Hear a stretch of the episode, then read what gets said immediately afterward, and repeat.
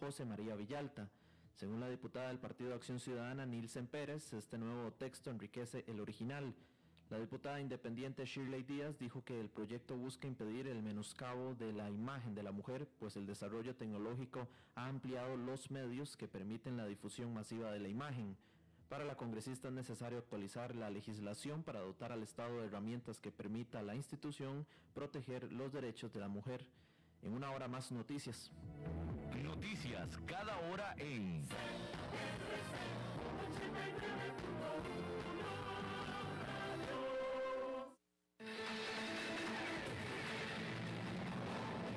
Más noticias en nuestra web, crc891.com. Seguimos en Facebook, Instagram y Twitter como CRC891 Radio y en Telegram como Noticias CRC. Más noticias cada hora.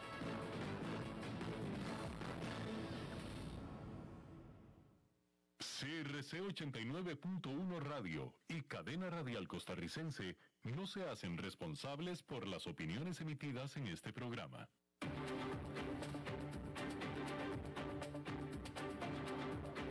Inicia a las 5 con Alberto Padilla.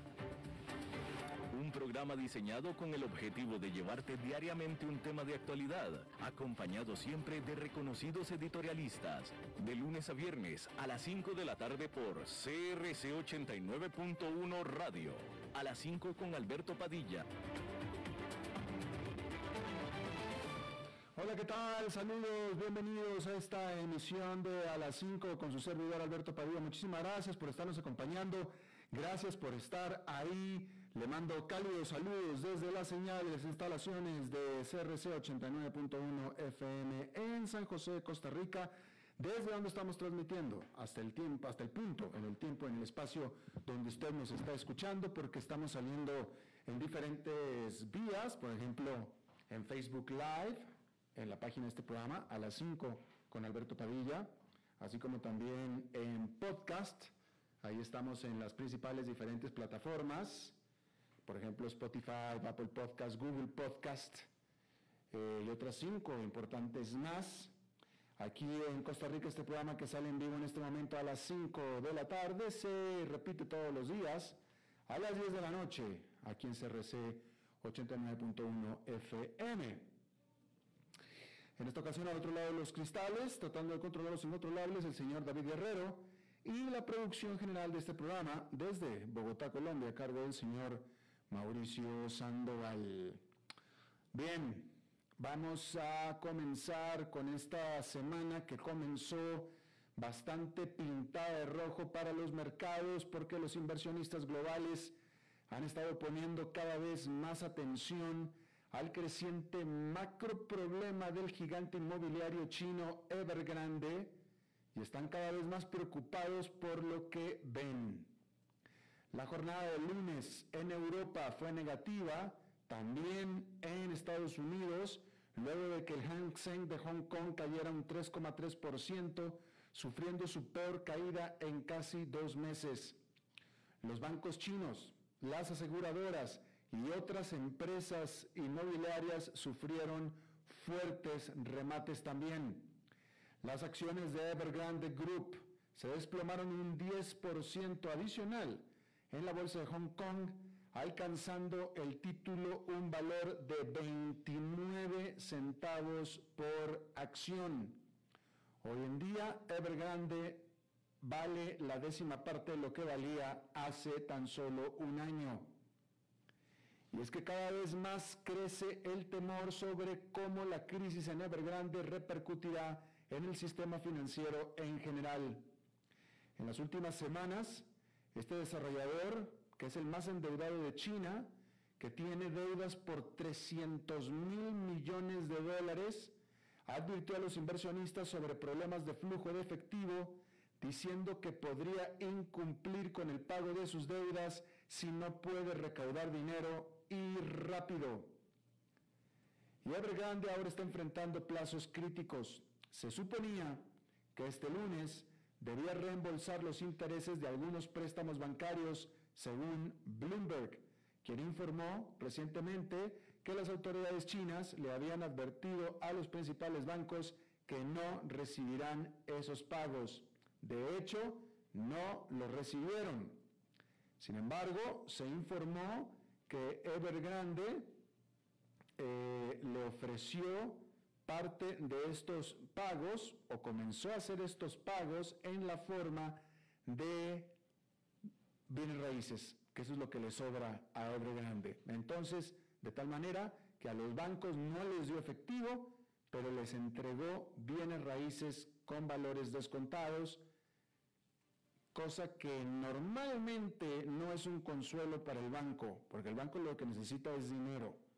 No le importa, no le necesita, no necesita el banco bienes raíces, los cuales tiene que invertir dinero para poder deshacerse de ellos, si es que se puede deshacer de ellos. O sea, lo que le quiero decir es que para el banco no es ningún consuelo que le hayan dado bienes raíces en lugar de dinero. Lo que el banco necesita es dinero. El problema es que Evergrande posee alrededor de 6,5% de la deuda total del sector inmobiliario de China, según una estimación de VS. Eso está alimentando los temores de que Evergrande pueda desencadenar el momento Lehman de China, en el que el colapso de una sola entidad, líder gigante, desencadena el pánico en los mercados financieros como lo hizo la caída de Lehman Brothers en el 2008 en Nueva York. Otro problema de fondo es que justo el sector inmobiliario ha sido una fuente clave de crecimiento económico y de empleo para China. El consenso del mercado es que Evergrande es tan gigante, tan vital, que las autoridades harán lo que haya que hacer para que no caiga. Pero la respuesta de Beijing sigue siendo una fuente importante de incertidumbre que podría pesar sobre la confianza de los inversionistas en los próximos días, especialmente ante la ansiedad por la inflación, el debate sobre el techo de la deuda de Estados Unidos y los problemas de las cadenas de suministro. En una nota publicada el domingo, los estrategas de Goldman Sachs advirtieron que el gobierno chino necesita manejar cuidadosamente el potencial incumplimiento o reestructuración de Evergrande mientras entrega un mensaje claro para ayudar a apuntalar la confianza y detener el efecto de desbordamiento. Todo esto hizo que allá en Nueva York fuera una jornada pues decididamente negativa, con el índice industrial Dow Jones perdiendo 1,78%, el Nasdaq Composite con una caída de 2,19% y el Standard Poor's 500 con una pérdida de 1,7%. Bueno, y si quiere buenas noticias, no voltee a ver lo que está pasando con el gas, porque el precio del gas natural se está disparando en todo el mundo generando temores de una escasez de suministro durante el invierno que está por comenzar. Un aumento en la demanda del combustible, que se encuentra en un nivel de precio históricamente barato después de la pandemia, así como los inusuales patrones climáticos, han agotado las existencias, lo que ha provocado que los precios se disparen antes de los meses más fríos, cuando se necesita más gas natural para la electricidad y los sistemas de calefacción. En Europa, el precio del gas natural programado para entrega inmediata ha alcanzado niveles récord. En los Estados Unidos, los futuros del gas natural se encuentran en su nivel más alto desde el 2014, cuando las temperaturas se desplomaron en gran parte del país. Un problema es que China y otros países están utilizando más gas natural mientras intentan hacer la transición a fuentes de energía más limpias pero eso está aumentando la competencia por los limitados suministros. Es posible que un respiro no llegue a tiempo para el invierno, lo que obligará a los gobiernos a debatir rápidamente si deben intervenir y cómo hacerlo, especialmente cuando los consumidores comienzan a sentir el dolor. La firma de investigación Eurasia Group escribe al respecto que lo que es preocupante este año es el aumento constante de los precios durante los meses de verano, que suele ser el periodo barato durante el cual la industria se abastece antes de la temporada de invierno de alta demanda, señalando que España intervino la semana pasada para limitar los precios de la energía para sus consumidores. Habrá que esperar escuchar más sobre el aumento de los precios del gas natural a medida que los economistas y los legisladores monitorean la inflación y debaten si el crecimiento económico podría estancarse. El Bank of America dijo a sus clientes el viernes que los precios del gas podrían empujar la inflación más por encima del 2% objetivo durante más tiempo. Hay que agregar en ese sentido también que los grupos de energía más grandes de la Gran Bretaña le pidieron a su gobierno que los apoye con fondos financieros de emergencia para ayudarlos a sobrevivir la crisis que está causando la explosión en los precios del gas natural.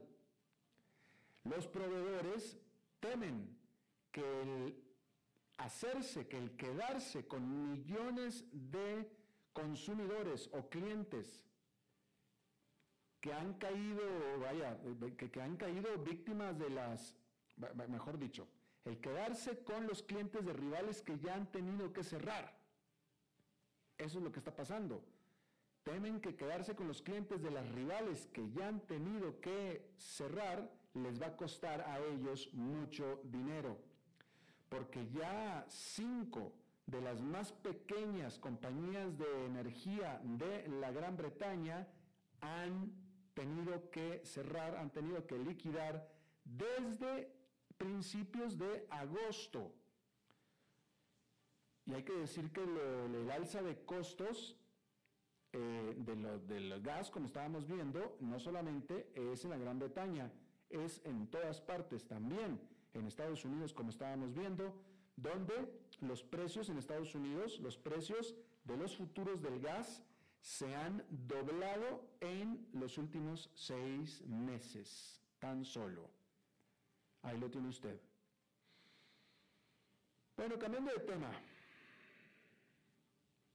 La semana pasada le dieron una super balconeada a Facebook, porque el Wall Street Journal, este diario, publicó una serie de artículos condenatorios sobre Facebook, citando documentos internos filtrados que detallan en términos notablemente francos cómo la compañía no solo es consciente de los efectos negativos de sus plataformas sobre sus usuarios, sino también de cómo repetidamente se han rehusado a abordarlos.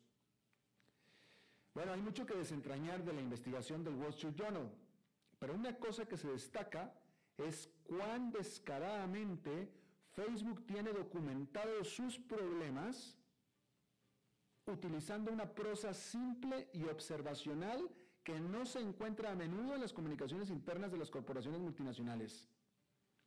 Es decir, que dentro de la empresa se habla franca y abiertamente, yo diría que hasta cándidamente, de los señalamientos que desde afuera se le hacen. Incluso se reconocen esos señalamientos y críticas. Y a Dios que te vaya bien. Algunos de los aspectos destacados en este reporte del Wall Street Journal sobre la salud de las adolescentes. En el informe del Journal sobre el impacto de Instagram en los adolescentes, los reporteros del diario citan una presentación de diapositivas de los propios investigadores de Facebook. Una de las, diapositivas en el 2019 afirma, empeoramos los problemas de imagen corporal para una de cada tres adolescentes, de acuerdo al Wall Street Journal. Otra diapositiva dice, los adolescentes culpan a Instagram por los aumentos en la tasa de ansiedad y depresión. Esta reacción fue espontánea y constante en todos los grupos. La lista blanca de Facebook sobre esto, hay que decir que el CEO de Facebook, Mark Zuckerberg, ha sostenido públicamente en repetidas ocasiones que Facebook es una plataforma neutral, neutral, que pone a sus miles de millones de usuarios en pie de igualdad. Es decir, que en Facebook usted y Joe Biden y Donald Trump son exactamente lo mismo.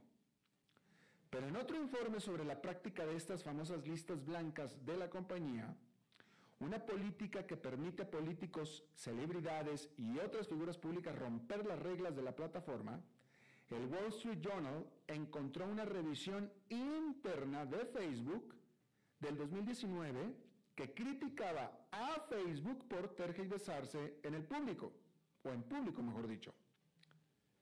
Esta revisión, según el Wall Street Journal, dice, en realidad no estamos haciendo lo que decimos que hacemos públicamente. A diferencia del resto de nuestra comunidad, estas personas, las que están en la lista blanca, pueden violar nuestros estándares sin ninguna consecuencia. Eso es lo que se dice internamente en Facebook.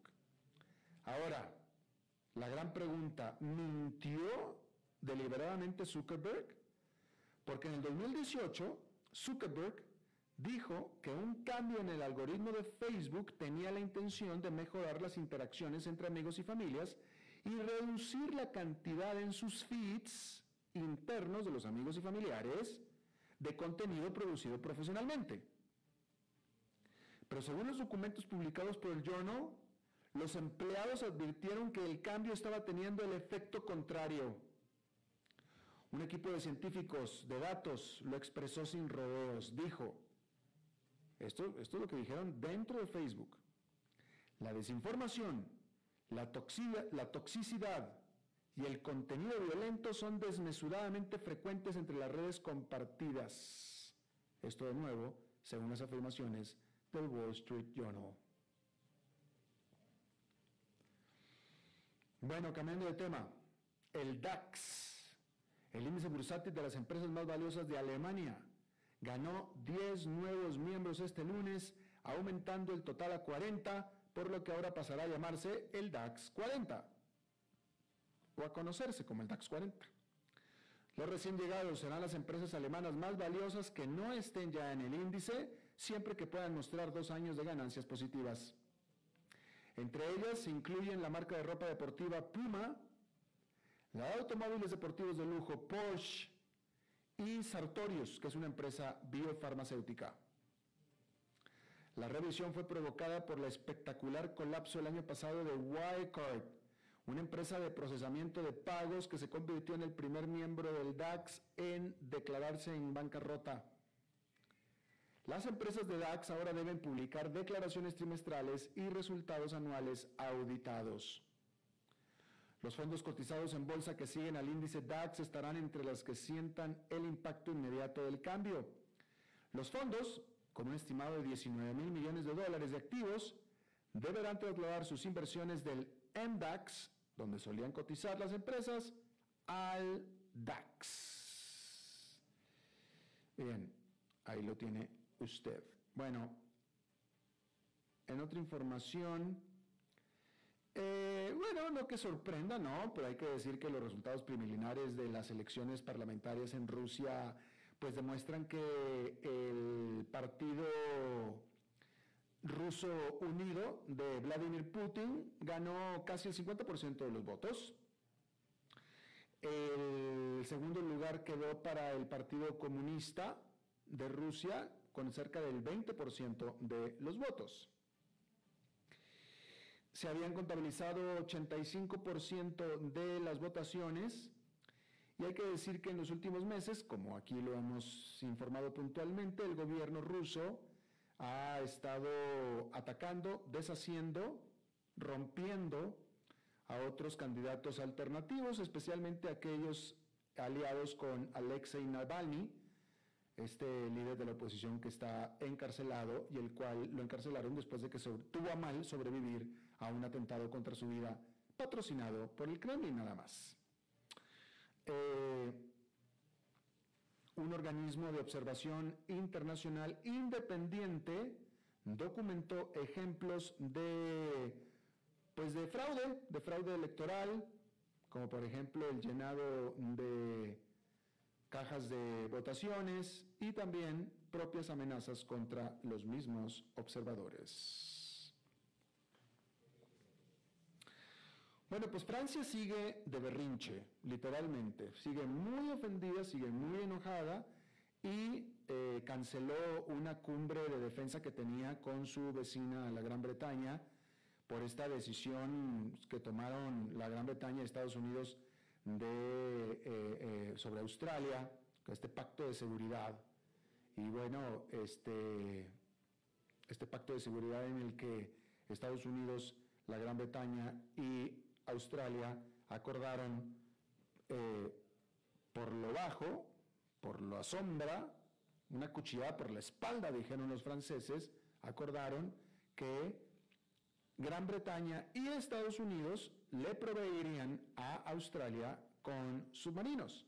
El problema es que ya Australia tiene un acuerdo con submarinos con Francia. Y según la historia, según la historia, es que Australia se dio cuenta de que los submarinos de Francia pues no estaban buenos, no era lo que querían, se echaron para atrás. En primer lugar porque los de Francia eran submarinos de diésel, los de la Gran Bretaña y Estados Unidos son nucleares. Hay un poco de diferencia ahí, ¿no? En tecnología definitivamente. Y entonces, en teoría, Australia fue la que buscó a Estados Unidos y la Gran Bretaña y entre los tres escondidas le dieron lo que Francia denomina un cuchillazo por la espalda. Y están muy enojados los pobres francesitos. Y con la Francia, pues también la Unión Europea. Pero pues bueno, ahí está, ahí está este, este paquetón que se echó Joe Biden con los franceses. Supuestamente esta semana Joe Biden iba a hablar con Emmanuel Macron para ver si podían pues suavizar un poquito las cosas. Por cierto, que de lo peor que le pudieron decir a Joe Biden es los franceses de esto es que con estas acciones Joe Biden se parece, eh, eh, que, hizo acciones que hubieran quedado más a Donald Trump. Es decir, que se parece más a Donald Trump con estas acciones que hizo Joe Biden. Y puede que tengan razón, definitivamente.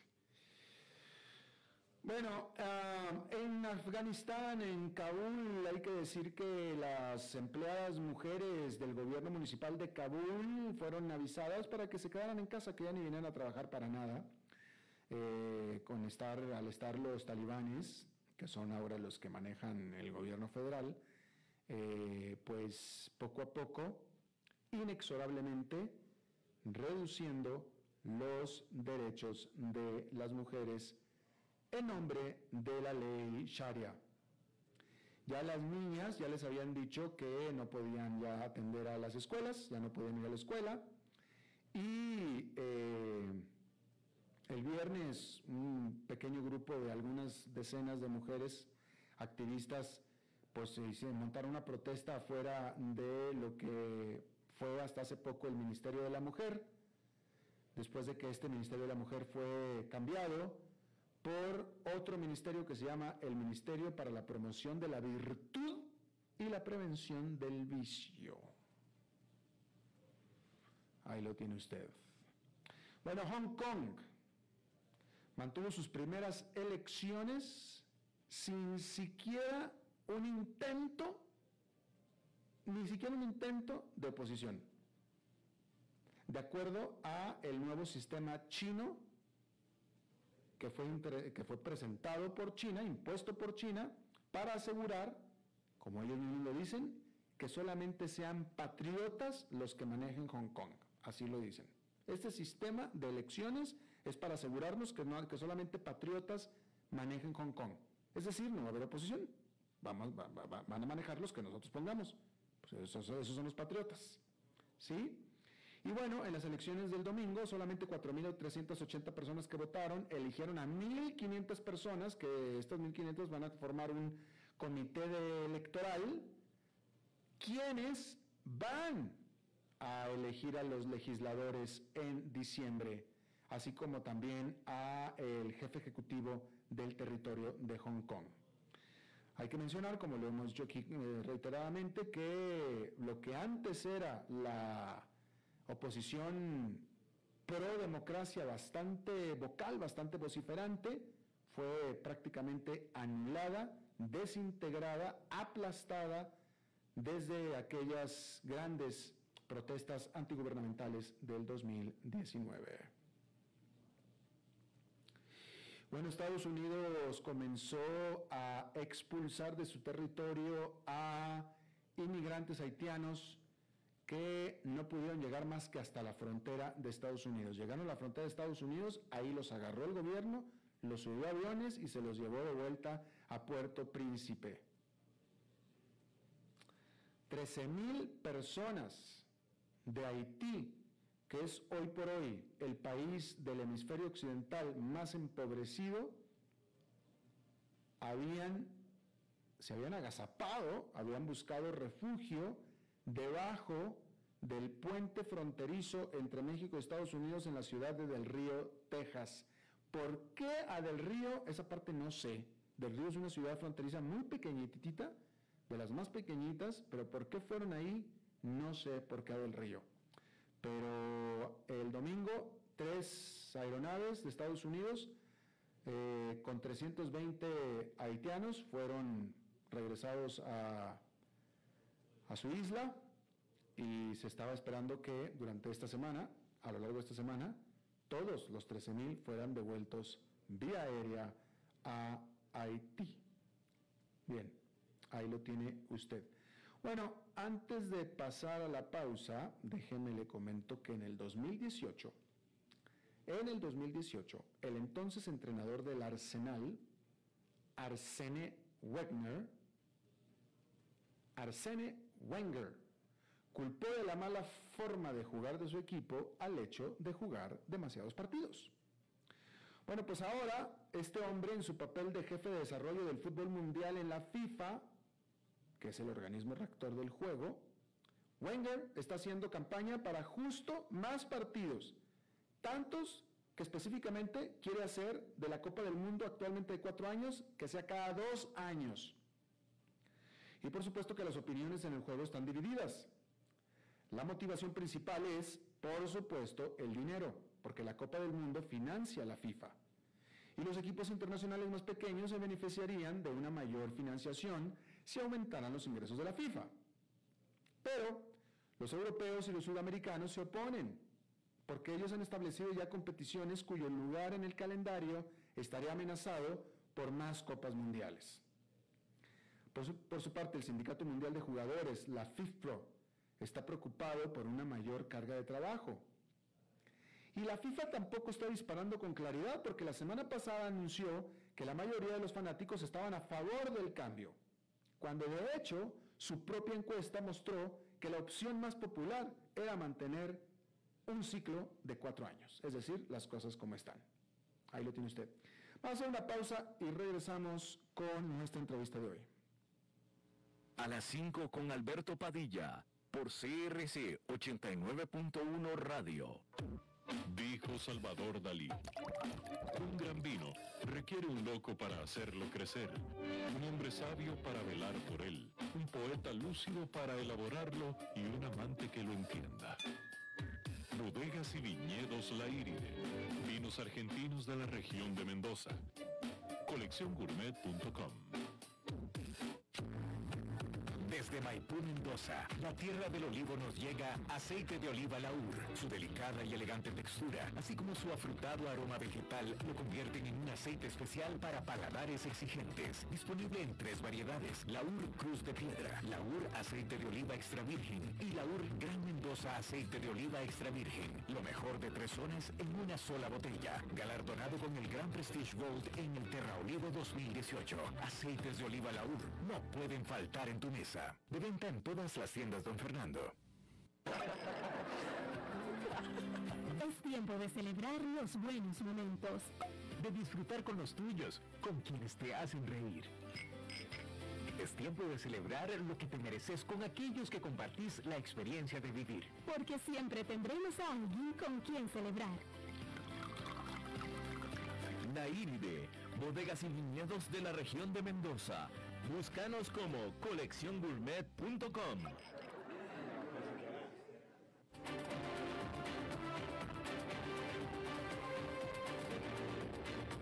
Seguimos escuchando a las 5 con Alberto Padilla. Bueno, muchísimas gracias por estar con, por continuar con nosotros. Bueno, eh, yo creo que las cosas a nivel mundial se están complicando cada vez más, ¿no? Este, tenemos este pernicioso problema de las cadenas de suministros, la inflación que ha estado pues causando problemas eh, y ahora, entre otras cosas más, aparece este asunto de Evergrande, que hay mucha gente que tiene mucho miedo con respecto a esto, era lo que estábamos hablando al principio del programa, sobre todo el problema o, el temor de un contagio. ¿Por qué? Porque Evergrande es eh, una compañía que debe 300 mil millones de dólares a los bancos chinos y a quien no les puede pagar. Y 300 mil millones de dólares es muchísima plata. Así es que es hora de traer al experto y a mi buen amigo de muchos años, mi querido tocayo Alberto Bernal, jefe de estrategia, de estrategia global de XP Investments. Alberto, me da mucho gusto saludarte. Tocayo, ¿cómo estás? Muchísimas gracias por tenerme en tu programa. Tú sabes el placer que me da eh, estar siempre contigo. Oye, igualmente, pues me estaba acordando porque, este, pues sí, está, está, hace Allá en el 2009, cuando estalló toda la crisis de, Lehman Brothers y todo eso, bueno, estábamos muy dependientes tú y yo de todo esto y desde antes. Pero ahora, ¿qué tan preocupado estás tú con lo que está pasando con Evergrande, Alberto? Pues mira, Tocayo, te voy a, te voy a tratar de, contar cómo funciona mi mente al respecto en este momento. Mm. Porque yo creo que hay que tener en cuenta un par de fundamentales cuando uno va a hacer una predicción o, hablar sobre qué puede pasar con este evento. lo primero es si esto podría llegar a ser un evento financiero como el de Lehman Brothers eh, en el 2008. Ahora, yo considero, Tocayo, que Lehman Brothers fue un evento que en cierta forma fue permitido por las autoridades de Estados Unidos con el interés de mandar un mensaje muy importante a la comunidad inversora de que, esta, de que no te vamos a seguir salvando. Eh, porque había un componente muy importante dentro de la política en Estados Unidos de que la gente miraba y decía, pero es que siempre salvan a los banqueros y no salvan a la gente. Entonces, eh, la administración Bush en ese momento dijo, no podemos, no podemos darnos este golpe eh, político adicional porque ya salvamos a AIG, ya salvamos a Bear Stearns, ya salvamos a otros bancos, etcétera, entonces no vamos a salvar a Lehman Brothers. Estos tipos son unos irresponsables y que aprendan.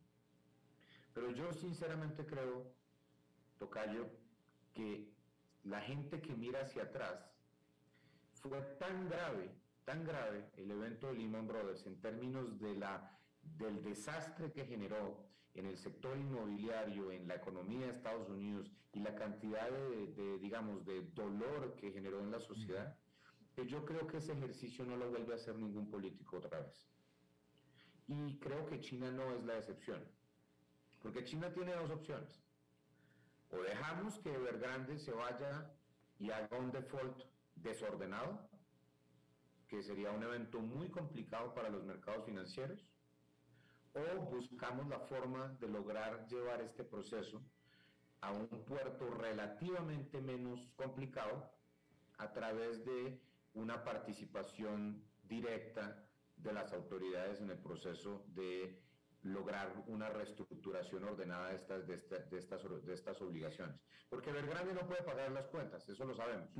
Eso lo sabemos. El punto es cómo lograr llegar a una situación donde se pueda reorganizar esa compañía de una forma que pueda seguir siendo viable, eh, por lo menos en el, en el medio eh, plazo. Y, yo creo que es más probable que veamos esa segunda opción. Eh, Ahora, la pregunta de millones es cómo lo logras. ¿Cierto? Pero no, no, no, no, nada más cómo lo logras, Alberto, perdóname que te interrumpa. Yo creo que los analistas, yo creo que tú estás con el consenso de los analistas en el sentido de que Evergrande es too big to fail, es decir, no la podemos dejar morir. Pero me parece a mí, Alberto, no sé si estás de acuerdo, que Beijing ha dado pocas, pocas señales de claridad, es decir, hoy debieron haber pagado eh, eh, unos intereses y no lo hicieron, pagaron con, con bienes raíces, es decir, Beijing no ha dicho, no te preocupes, Evergrande, no se preocupen inversionistas del mundo, aquí no va a pasar nada, yo me encargo, ¿no ha dicho eso? No ha dicho eso, no, efectivamente no ha dicho eso. Eh, y creo que es un, es, una, es un ejercicio también de mandar un mensaje. Fíjate lo que, ha, lo que ha venido pasando en Beijing en los últimos tres meses. Eh, lo que hicieron con la industria de tutoría privada, lo que están, lo que están tratando de hacer con los seguros de salud. Y eh, es, este tema de la prosperidad eh, se llama el Common Prosperity. Digamos que China en este momento está en una, en una actitud de tratar de disminuir los niveles de inequidad que existen en la sociedad a las malas, no a través, no como lo hacemos en Occidente, sino a las malas. Entonces, si tú, Alberto, tú le podías pagar a tus, a tus hijos una tutoría de matemáticas después del colegio, pues ya no lo vas a poder hacer. Ya no lo vas a poder hacer porque en el, según el gobierno de la China, eh, eso te ponía, ponía a tu hijo en ventaja para con eh, los muchachitos que no tenían los padres que tenían la capacidad de pagar esa tutoría. Entonces, digamos que todo esto que está sucediendo es como una actitud nueva de Beijing para utilizar esta situación que estamos viendo en este momento para hacer unos cambios estructurales importantes del, dentro, de la, dentro de la sociedad. Y creo que Evergrande en cierta forma también se podría incluir en eso, aunque Evergrande pues claramente es, es, un, es una historia de que esa empresa se expandió demasiado rápido, se equivocó en su, forma de hacer eh, eh, sus negocios y por lo tanto está viendo, está viendo la situación actual. Pero, insisto, yo creo que el, punto 10, digamos, de 1 a 10, uno es que el gobierno de China sale y, salva a todos los, los bonistas. O sea, que a mí me parece que eso no va a pasar porque el mercado ya se está moviendo en niveles de 20 centavos. Eso es una opción. O la otra opción, la 10, es que el gobierno de China dice, vaya con Dios y que sea lo que Dios quiera. Y pues entonces tenemos esa situación muy complicada en términos de manejo de la, de la, del contagio financiero, porque si tú llegas a, permitir eso, Tocayo, pues mm, Evergrande no es la única compañía pues de, de, China que, que, podría estar en esta situación de que tiene mucha deuda. Y cuando pierdes totalmente la confianza en el sistema, pues nada, se, se, se infarta el sistema financiero y ahí es, ahí es donde tenemos estas cuestiones tan graves dentro de, dentro de la estabilidad financiera. Porque, otra vez, aquí lo más importante no es la empresa en sí, sino el efecto que tenga la eventual quiebra eh, o, en el mejor de los escenarios, reestructuración de las obligaciones de Evergrande para con el resto de las empresas en China que se, que se dedican a la construcción también. Sí, ¿no? Eh, total, eh, y totalmente, pero eh, y, volver, sí, en, el remate de este lunes, efectivamente, no nada más cayó de grande, cayeron todas las empresas constructoras, el resto de las empresas constructoras chinas, hablo del precio de sus acciones, y de nuevo, Beijing no ha sido claro. A esta hora, no me queda claro a mí, ¿a esta hora ya abrieron los mercados en Asia, Tocayo? No, es muy temprano todavía. Creo que abren a las 10 de la noche hora en Nueva York. Ah, entonces todavía no abren. Ok, perfecto. Entonces estoy, estoy viendo las cifras. Todavía falta. Ok, ok, perfecto. Este, entonces, Tocayo, déjame te pregunto, déjame te digo, tú y yo, tú y yo, Tocayo, hemos pasado ya algunas crisis. Hemos, tú, tú del lado del analista y yo del lado del preguntador, pero hemos pasado ya varias, varias. Ya tenemos nuestros, nuestros, hemos ido al rodeo varias veces tú y yo. Este, Exactamente, una que otra. Una que otra ya, una que otra, definitivamente. Pero oye Alberto, dime una cosa, en este momento yo veo muy complicada la cosa a nivel mundial. O sea, este asunto de las cadenas de suministros que ya lleva casi un año, eh, la inflación en Estados Unidos que pareciera que está como que moderándose, pareciera que va, va tranquila, va tranquilizándose, pareciera. Eh, la pandemia que sigue otra vez causando estragos. Eh, um, el mercado subiendo hasta ahora septiembre, que ha estado trastabillando, pero pues como un septiembre normal, no sé, a mí me parece que pronto something is gonna have to give. Algo, eh, me parece que algo va a tronar, por algún lado va a tronar esto y me parece que va a tronar feo. Y eso me lo dice a mí mi experiencia ya después de estar cubriendo mucho estas cosas. Pero no lo puedo definir de una mejor manera y te quiero preguntar a ti, ¿tú cómo lo estás viendo? Pues mira, yo yo tengo sentimientos encontrados al respecto por, por una, porque como mi trabajo es ser analista tocayo, a mí me toca mirar siempre los, los números y creo que yo he encontrado un par de números que no me permiten tomar una, una visión muy negativa sobre lo que se viene aquí en adelante para los mercados. Mm. Desde el punto de vista económico, mira, Tocayo, la China creció 13.6% en la primera parte del año. hagas lo que hagas, a través del gobierno, así, o sea, eh, castigues a las empresas, te metas con, con, cosas que son difíciles, etcétera. Hagas lo que hagas, la economía china crece por lo menos 8,5% en el 2021. O sea, por más mal que vaya a pasar, por más mal que vaya a caer la cosa, China no, no se salva de 8% de crecimiento. China, China no, no crece menos de 8%. Matemáticamente es casi imposible que no crezca por lo menos 8%, porque creció 13.6% en la primera parte del año. Exacto. Eh, desde el punto de vista de Estados Unidos, yo tengo 5.7% de crecimiento de Estados Unidos. Hay gente que, que, ha comenzado a ponerse negativa para con el crecimiento de Estados Unidos. yo a veces me miro como, que me miro al espejo y será que es que tocayo, yo estoy, ya estoy muy viejo y no entiendo qué es lo que pasa con la, con la gente o qué. 5.7% de crecimiento en Estados Unidos, tocayo, y nos quejamos. Eso es una barbaridad de crecimiento para una economía desarrollada como la de Estados Unidos, cuyo crecimiento potencial debe ser máximo 2%. Eh, con 10.2 millones de empleos abiertos, o sea, hay 10.2 millones de plazas perdón, 10.9 millones de plazas de empleos abiertas en Estados Unidos que no, que los empresarios no pueden conseguir gente para trabajar. Lo cual en cierta forma es un problema extremadamente paradójico, pero es un gran problema para tener. El problema malo sería que hubieras 10.9 millones de personas que quisieran trabajar y no hubiera, no hubiera trabajo. Claro. Entonces son, digamos que es, es, una, es una buena noticia en ese sentido. Además de eso, el consumidor en Estados Unidos está entrando al 2022 ahorrando más o menos el 10% de su ingreso disponible. Tocayo, cuando tú y yo hablábamos en el 2006, 2007, en, en nuestras charlas, el norteamericano del común ahorraba el 2% de su ingreso disponible. Hoy en día ahorra el 10%. O sea, mal que bien, la crisis, o sea, la letra con sangre entra. La crisis financiera generó un cambio de actitud del norteamericano y común y corriente para que ahorrara un poco más y en cierta forma, como a mí me gusta decir en mis conferencias, el, consumidor norteamericano se colombianizó, que es que se volvió mucho más austero. Y eso, eso es bueno porque implica que para el 2022 hay, hay, hay, hay pólvora fresca si es necesario para meterle más, más, más candela a la economía eh, de Estados Unidos y por lo tanto a la economía mundial. Y también creo que hay un hecho muy importante, Tocayo, que es la pandemia eh, cambió mucho las actitudes de las, de, las personas en el mundo, pero yo creo que la pandemia en cierta forma hizo algo, y yo por lo menos no sé si tú has visto eso o has sentido lo mismo, pero a mí me parece que la pandemia lo que hizo fue acelerar vertiginosamente la urgencia del mundo para lidiar con el calentamiento global. Mm.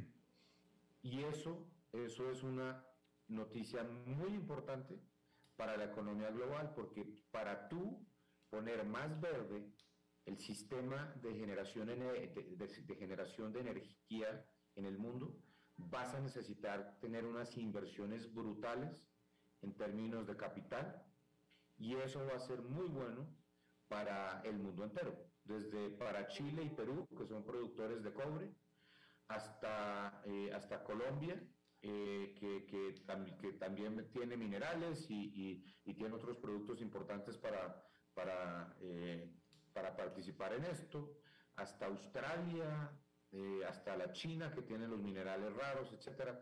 Todas esas cosas son fundamentales para esta nueva industria y eso va a generar una actividad económica brutal en los próximos 10 años. Y eso yo creo que es importante tenerlo en cuenta. Entonces, desde el punto de vista de los mercados, Tocayo, mira, que se corrija el mercado, pues a mí me parece hasta espectacular, porque es que cuando los mercados solamente suben, uno se vuelve muy aburrido. Eh, a mí me gusta cuando, cuando se le mete algo de, de candela e incertidumbre a, a, los mercados porque nos pone a todos a pensar.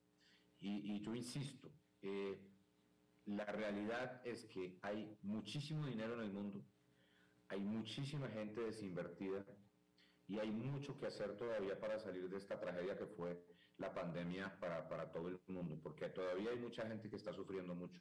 Entonces, Dios mediante se mantiene el crecimiento lo suficientemente alto para ayudar a esas personas que sufrieron tanto la pandemia, pero yo, yo estoy menos negativo comparado con lo que tú estás en, ese sentido, que todo puede pasar, todo puede pasar, mi estimado, porque aquí todos, esto es, este, este, este negocio que tenemos tú y yo de la futurología es muy complicado. Definitivamente. Oye, Tocayo, déjame, te cambio de tema completamente y nada más así en dos minutos si nos puedes poner en contexto cuál es tu opinión y tu posición respecto de esta ideota de El Salvador de adoptar al Bitcoin como moneda de curso legal. Pues mira, eh, a mí me parece una, eh, una idea pues revolucionaria, porque no, no hay otra forma de, catalogarla. Eh, yo no sé si, si es una decisión que va a, a, ser adecuada para El Salvador o no. Puede que sí, ojalá, pues no sé. Eh, yo poco a poco como que aprendo un poco más de criptomonedas y comienzo a entender un poco más el, el valor intrínseco de toda esta nueva cuestión, pero sigo pensando que, que desde el punto de vista de la, la capacidad del mundo para ahorrar en criptomonedas a, a gran escala, no lo veo tan claro. O sea, yo, yo, yo sigo pensando que cuando tú tienes una moneda como el dólar norteamericana, norteamericano, cuyo soporte es Disney World, eh, Harvard, la Casa Blanca, California, Florida, eh, eh, el, Empire State, eh, el World Trade Center en Nueva York, porque todos los activos que existen en Estados Unidos son lo que está detrás del dólar norteamericano. Y a mí me ponen a, comparar eso con decir que Bitcoin es lo nuevo del mundo porque nadie puede corromper un blockchain. Pues sí, suena muy interesante, pero, pero no me parece tan claro que vaya a tener la capacidad de, quitarle el liderazgo a, las monedas reserva en el mundo.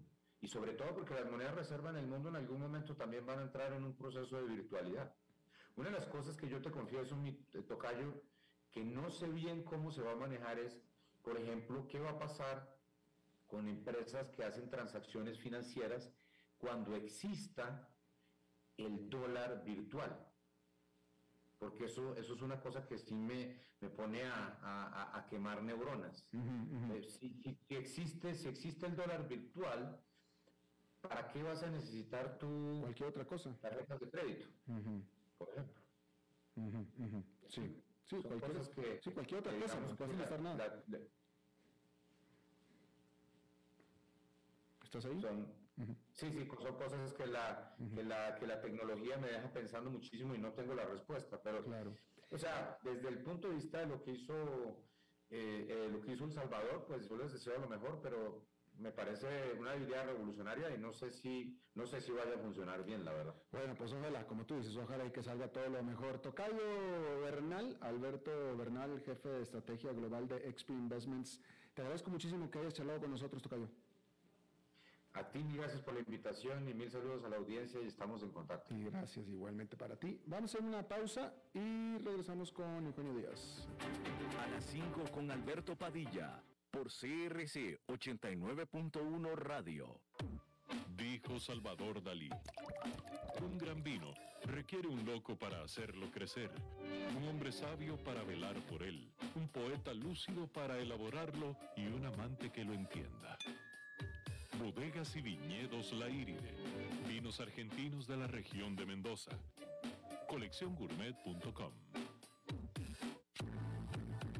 de Maipú, Mendoza, la tierra del olivo nos llega aceite de oliva Laur. Su delicada y elegante textura, así como su afrutado aroma vegetal, lo convierten en un aceite especial para paladares exigentes. Disponible en tres variedades: Laur Cruz de Piedra, Laur Aceite de Oliva Extra Virgen y Laur Gran Mendoza Aceite de Oliva Extra Virgen. Lo mejor de tres zonas en una sola botella. Galardonado con el Gran Prestige Gold en el Terra Olivo 2018. Aceites de oliva Laur no pueden faltar en tu mesa. De venta en todas las tiendas, don Fernando. Es tiempo de celebrar los buenos momentos. De disfrutar con los tuyos, con quienes te hacen reír Es tiempo de celebrar lo que te mereces con aquellos que compartís la experiencia de vivir. Porque siempre tendremos a alguien con quien celebrar. La Iride, bodegas y viñedos de la región de Mendoza. Búscanos como colecciongourmet.com.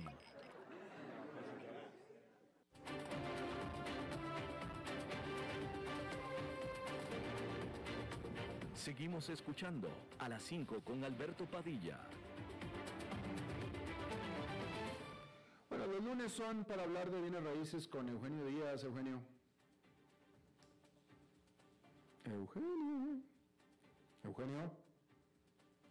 Eh, ¿Está hablando? ¿Tiene Eugenio? Yo creo que estás en mute. A ver, se está conectando, me está diciendo David Guerrero. David Guerrero es el que está controlando los incontrolables sin mucho éxito por lo visto. Es decir, son incontrolables. Mm, a ver, a Eugenio Díaz, ¿me escuchas? No, no escucha. A ver, bueno, o sea que, ah, o sea que me toca a mí. ¿qué, qué, cuál canto qué? ¿Ya? ¿Eugenio? Alberto, Hola. muy buenas tardes. Eugenio, este, paga, paga el, el recibo, Eugenio.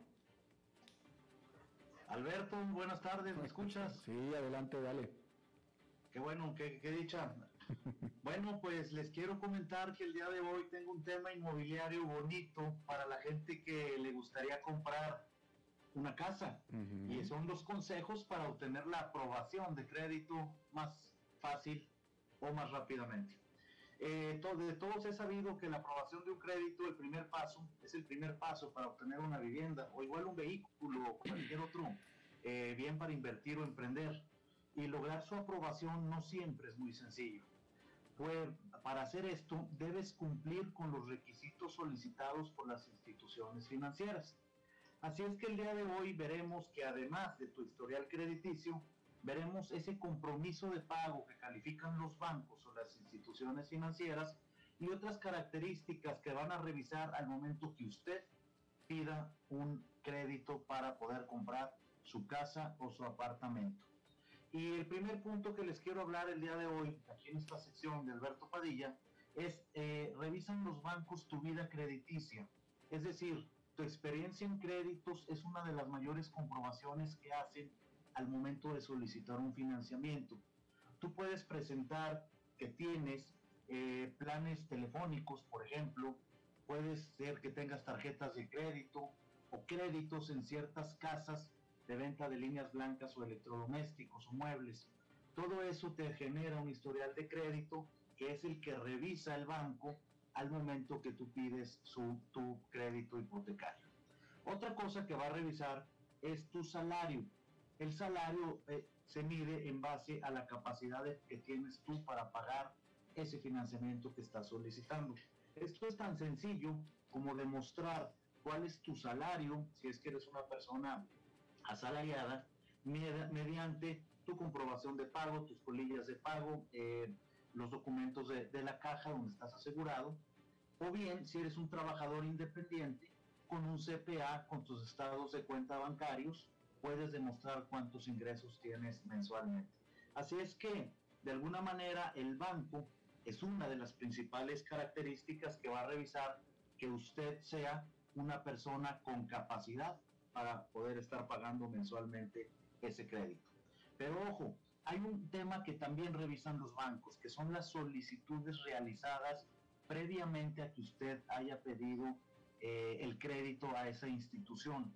Es decir, eh, toman mucho en cuenta los bancos o otros entes financieros la cantidad de solicitudes que usted haya hecho para solicitar algún financiamiento previo al que está solicitando. Si se lo han denegado, por qué se lo han denegado, o simplemente dentro de su historial se ve que usted ha pedido en los últimos días o semanas crédito de una cosa, crédito a otro, o el mismo crédito bancario o hipotecario a diferentes bancos, y entonces llama la atención cuando su institución financiera ve que a alguien le ha rechazado el crédito. Así es que recomendación, no pida muchos créditos, pida uno y si no se lo dan, espérese un par de meses. Esa es la, la recomendación. Eh, ojo con no estar eh, manchado en la SUGEF, porque eso sencillamente no le darían crédito y usted puede estar manchado en la SUGEF si es que se atrasó con otros créditos que tuvo, dígase tarjetas de crédito, crédito de un vehículo o cualquier otro crédito que haya solicitado. La edad al solicitar el financiamiento también es un punto importante que le van a calificar. Recuerde que usted va a tener varios años para pedir ese crédito, eh, para pagar ese crédito, así es que entre más joven puede ser que pueda tener mayor posibilidad. Eh, es importante que usted sepa que al momento de pedir un crédito debe de llevar cierto orden en solicitarlo, acudir a su ejecutivo, acudir, con la gente que sepa para que tenga usted siempre mayor probabilidad de ser aceptado. Ese es el comentario del día de hoy, espero les haya gustado, Alberto, y a todos sus radioescuchas. Oye, eh, Eugenio, antes de que te vayas, hombre, estoy buscando un buen agente de bienes raíces, no sé dónde encontrar un hombre, ¿qué me dices tú? Bueno, pues aquí, aquí tienen a, uno y, quiero, para los que no me conocen, presentarme. Yo soy Eugenio Díaz, soy agente inmobiliario de la compañía Club Inmobiliario y me pueden localizar al 8686-0709. Aquí pueden tener un agente inmobiliario si usted desea comprar, vender o alquilar. ¿Y, tu programa de radio? Y el programa de radio Club Inmobiliario Radio, que se transmite por esta misma emisora todos los sábados de 1 a 2 de la tarde por CRC Radio 89.1. Los espero. Tratamos temas siempre relacionados al sector inmobiliario, a los bienes raíces nacionales e internacionales. Los sábados de 1 a 2 de la tarde, acá los espero en esta misma emisión. Ok, Eugenio, muchísimas gracias, Eugenio. Con mucho gusto, Alberto. Un abrazo y feliz semana para todos. igual para ti también. Bueno, eso es todo lo que tenemos por esta emisión de A las 5 con su servidor Alberto Padilla. Muchísimas gracias por habernos acompañado. Espero que termine su día en buena nota, en buen tono y nosotros nos reencontramos en 23 a 23 horas. Que la pasen muy bien.